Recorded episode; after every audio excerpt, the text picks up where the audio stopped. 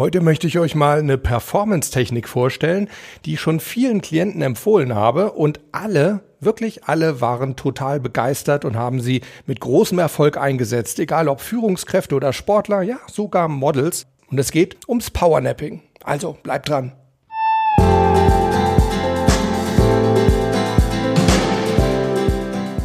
Willkommen bei Performance gewinnt. Wir reden darüber, wie du deine optimale Leistungsfähigkeit aufbaust und wie du sie vor allem genau dann abrufen kannst, wenn du sie wirklich brauchst. Ich bin Harald Dobmeier und ich freue mich riesig, dass du auch heute wieder mit an Bord bist. Ja, Leute, Servus. Heute sprechen wir also über eine ganz besondere Form des Mittagsschlafs, nämlich über das Powernapping. Und dazu möchte ich euch am Anfang einfach mal zurückversetzen um, jetzt muss ich rechnen, ungefähr 60 Jahre, knapp 60 Jahre, und zwar in die 60er Jahre des letzten Jahrhunderts. Ja, sogar des letzten Jahrtausends. Und zwar in einen alten Wehrmachtsbunker im oberbayerischen Andex. Versetzt euch mal in diesen Wehrmachtsbunker. Stellt euch vor, extrem dicke Betonwände, ein Meter dick, teilweise sogar mehrere Meter dick. Es kamen keinerlei Geräusche von draußen im Bunker an.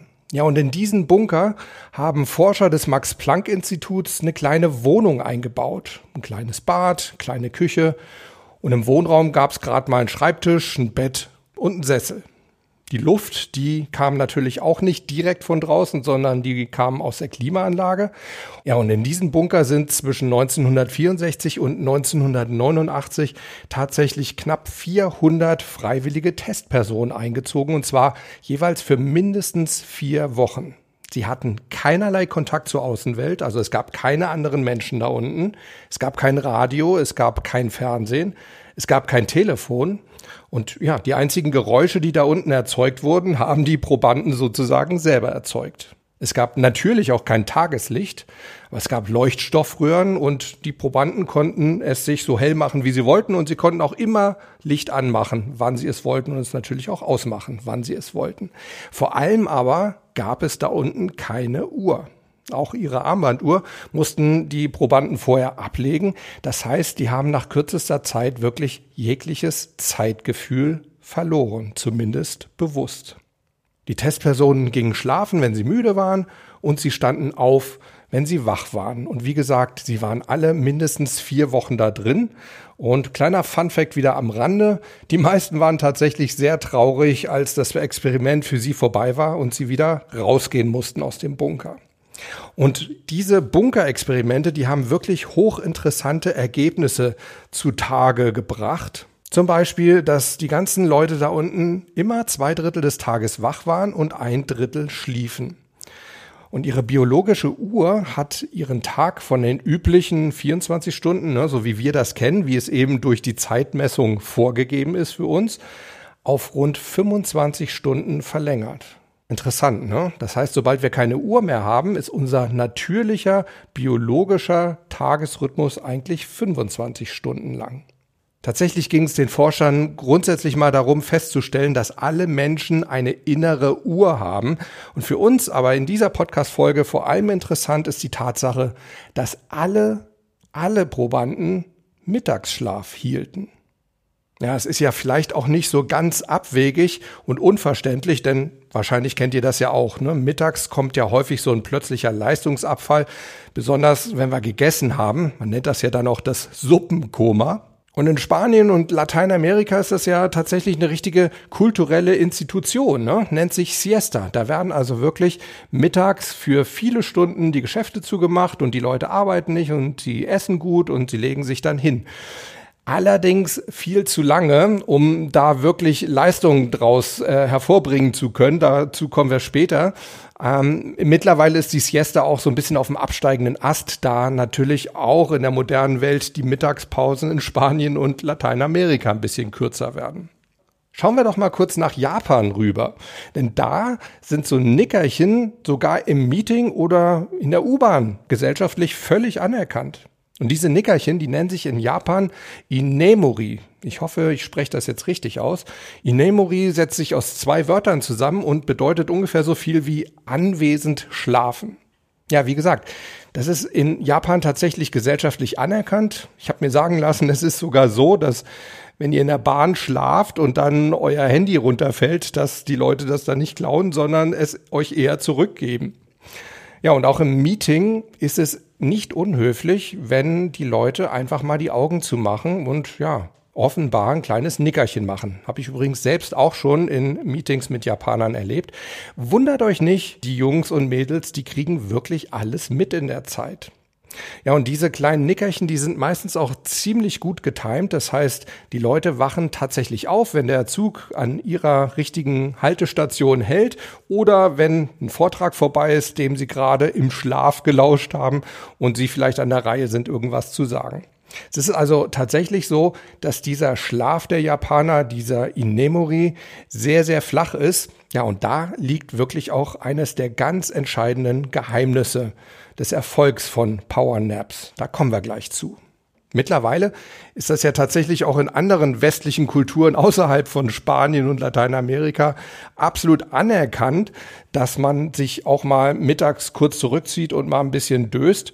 Warum? Naja, weil der Powernap oder das Mittagsschläfchen mittlerweile wirklich wissenschaftlich erforscht ist und es ist erwiesen, wie gesund und nützlich ein Mittagsschläfchen tatsächlich ist. Ja, interessanterweise, die ersten Studien, die sind noch gar nicht so alt. Also erst ungefähr 1995 wurde damit begonnen, übrigens von der NASA, obwohl Albert Einstein eigentlich schon in den 30er Jahren den Powernap praktiziert hat, ist er also tatsächlich erst so seit 20, 25 Jahren wissenschaftlich und damit eben auch gesellschaftlich anerkannt. Und warum ist er das? Weil er so viele Vorteile hat. Unter anderem ist nachgewiesen worden, dass er zu einer bis zu 35-prozentigen Leistungssteigerung führt. Das heißt, wir können produktiver arbeiten, wir machen weniger Fehler, wir arbeiten konzentrierter, wir sind kreativer. Ja, und diese ganzen Leistungssteigerungen, auch nach ganz kurzen Schlafeinheiten, halten bis zu zweieinhalb Stunden an. Gleichzeitig ist nachgewiesen worden, dass regelmäßige Nickerchen, hm, Betonung auf regelmäßig, das Risiko von Herzerkrankungen um bis zu 37 Prozent mindert. Zusätzlich steigt die Laune bei Powernappern. Warum? Weil ihr Serotoninspiegel ansteigt. Serotonin, wissen wir ja, ist eines unserer Glückshormone. Es hat sich gezeigt, dass Powernaps zu einer besseren Gedächtnisfunktion führen. Tatsächlich ist es so und auch wirklich durch Studien nachgewiesen, dass für manche Gedächtnisfunktionen so ein kurzes Nickerchen genauso wertvoll ist wie eine ganze Nacht Schlaf. Aber ganz, ganz wichtig, natürlich ersetzen Powernaps keinesfalls unseren nächtlichen Schlaf. Also, wir können auf jeden Fall festhalten, diese Nickerchen in der Mittagszeit, die sind wirklich sehr zu empfehlen. Und tatsächlich war es 2002 das National Institute of Mental Health in den USA, das festgestellt hat, The bottom line is, we should stop feeling guilty about taking that power nap at work. Auf gut Deutsch, Unterm Strich können wir festhalten, wir sollen endlich aufhören, uns schuldig zu fühlen, wenn wir bei der Arbeit ein Powernap machen. Was heißt ein Powernap? Ein Kraftnickerchen. In dieser Studie ist übrigens auch das Wort Powernap wohl das erste Mal so ganz bewusst gefallen. Wir halten auf jeden Fall fest, Powernaps sind sehr zu empfehlen, sie sind extrem gesund und sie erhöhen unsere Leistungsfähigkeit. Allerdings gibt's dabei einiges zu beachten und daher kommen jetzt meine drei Tipps für einen perfekten Powernap.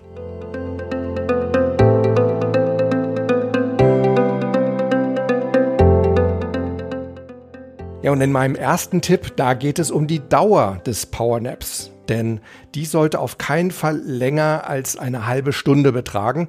Optimal sind so 15 bis 20 Minuten. Und warum ist das so? Weil wir im Powernap auf jeden Fall in der Leichtschlafphase bleiben sollten. Vielleicht erinnert ihr euch an die letzte Folge von letzter Woche. Da haben wir ja über Schlaf allgemein gesprochen und eben auch über diese elektrischen Ströme der Nervenzellen in der Hirnrinde. Da werden die gemessen und da kann man eben sehen, in der Leichtschlafphase, da haben wir die Theta-Wellen anliegen. Das sind sehr niedrige Frequenzen. Ja, und sobald wir eben in die Tiefschlafphase kommen, da wo die Delta-Wellen dominieren, die sind noch mal niedriger. Ja, da fallen wir in diesen sogenannten Slow Wave Sleep.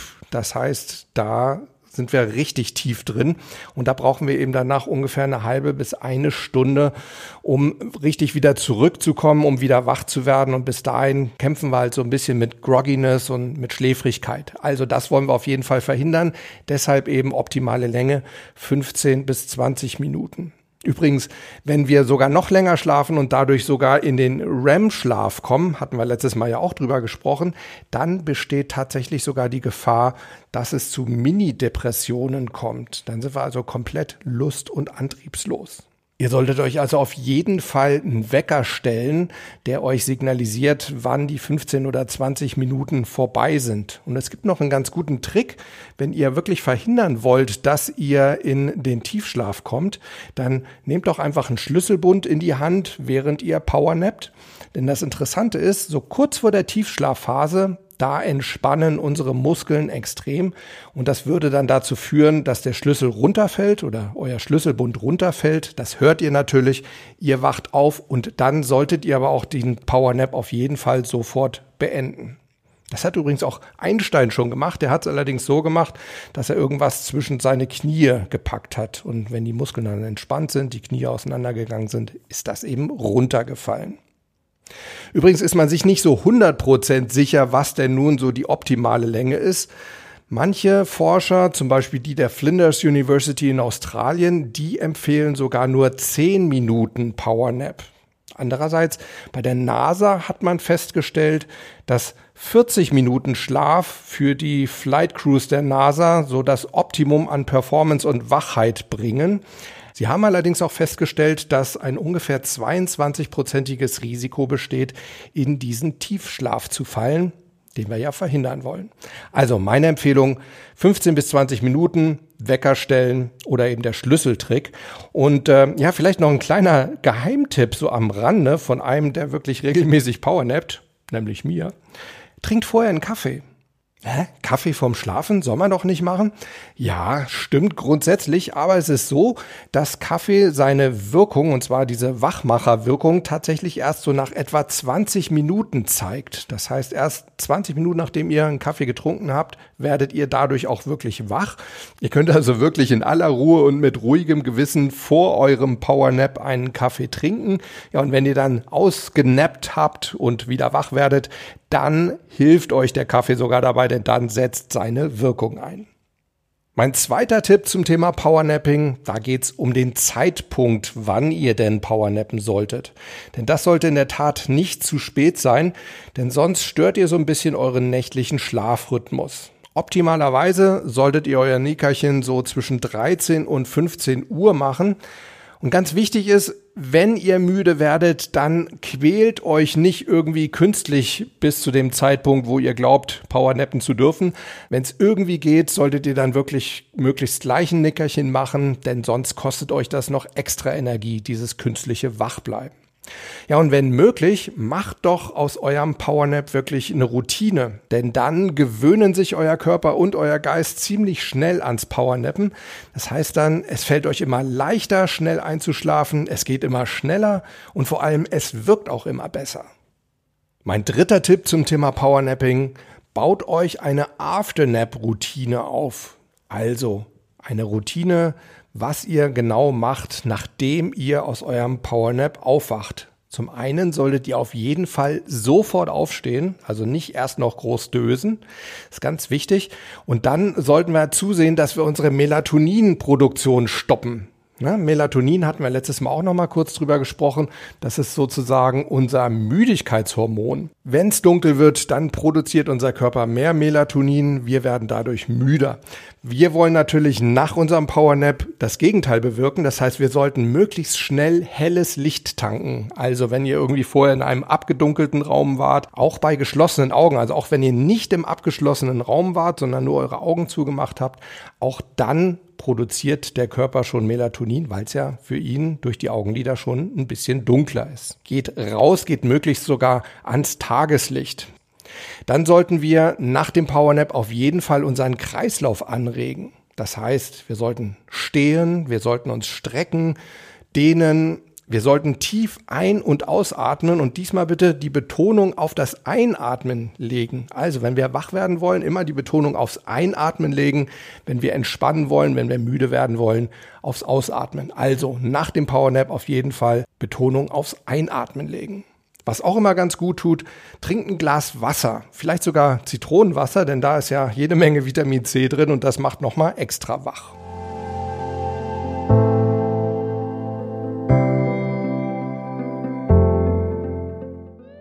Ja, soweit meine drei Tipps zum Thema Powernapping. Also achtet auf die Dauer, optimalerweise 15 bis 20 Minuten.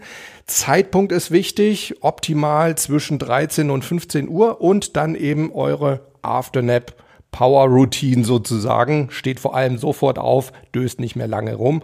Helles Licht, Kreislauf anregen. Es gibt immer wieder so ein paar Fragen, die mir gestellt werden zum Thema Powernapping. Unter anderem, ja, wie ist das denn jetzt mit der Dunkelheit? Soll ich alles abdunkeln? Meine Empfehlung, macht das besser nicht. Warum? Weil, warum dunkeln wir denn ab zum Schlafen? Also wenn wir länger schlafen, weil wir eben wollen, wie wir es eben angesprochen haben, dass unser Körper mehr Melatonin, also mehr von unserem Schlafhormon produziert. Das geht aber nicht so schnell und es wirkt vor allem auch nicht so schnell und vor allem nicht in 10 oder 15 Minuten. Es dauert schon ungefähr so eine halbe bis eine Stunde, bis Dunkelheit wirklich so eine schlaffördernde Wirkung zeigt. Übrigens, auch wenn wir wirklich länger schlafen, also 30 Minuten oder eben diesen sogenannten NASA-Nap, von dem ich euch vorhin erzählt habe, diese 40 Minuten, ähm, selbst dann haben wir das Problem, dass wir danach, wenn wir wieder wach werden, ja wieder die gleiche Verzögerung haben. Das heißt, das Melatonin verliert ja auch seine Wirkung nicht sofort. Das heißt, wenn wir Licht anmachen, dann blockt das zwar die Neuproduktion von Melatonin, von unserem Schlafhormon, aber der vorhandene Melatoninspiegel, der muss ja erstmal abgebaut werden. Also manche sagen sogar, dass wir nachts ungefähr zehnmal so viel Melatonin im Blut haben wie tagsüber. Und das baut sich eben nicht so schnell ab. Das heißt, wenn wir im Dunkeln Powernappen, dann kann auch das wieder dazu führen, dass wir nach dem Aufschlafen erstmal wieder schläfrig sind. Die nächste häufig gestellte Frage zum Powernappen ist, soll ich denn liegen, wenn ich mein Nickerchen mache? Meine Antwort ist, das ist nicht unbedingt nötig. Wichtig ist einfach, dass du eine angenehme Position einnimmst. Das kann also durchaus auch im Sitzen sein. Wichtig dabei ist, dass deine Halswirbelsäule wirklich entspannt ist. Es soll aber auch nicht zu gemütlich sein, ja, weil ihr sonst eben auch wieder in den Tiefschlaf kommt.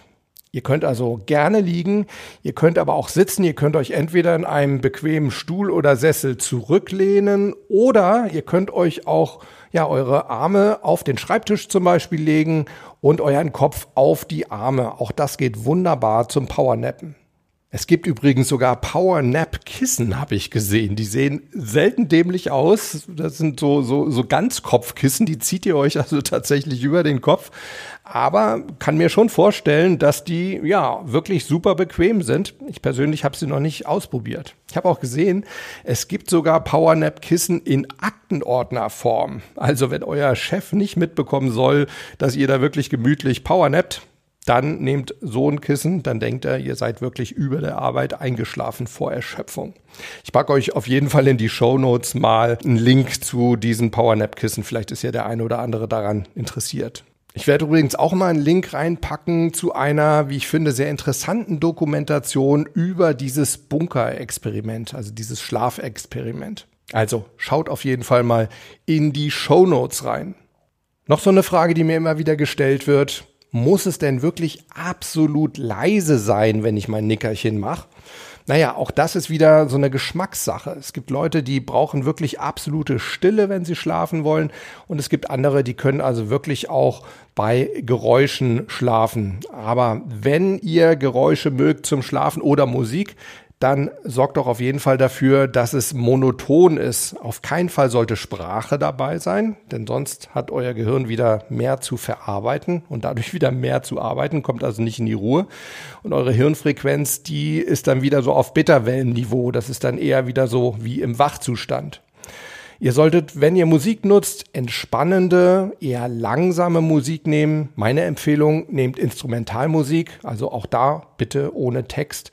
Oder als Geräusche finde ich immer ganz schön Wind oder, was ich ja gerne mache, jeden Abend Meeresrauschen. Probiert das mal aus. Übrigens gibt es mittlerweile in vielen Unternehmen Ruheräume, die also wirklich explizit dafür da sind, dass die Mitarbeiter zwischendurch mal powernappen können. Google ist da so ein Beispiel. Das durfte ich mir in Mountain View sogar mal selber anschauen. Aber auch in Deutschland gibt's das, zum Beispiel bei Opel, bei Lufthansa oder BASF.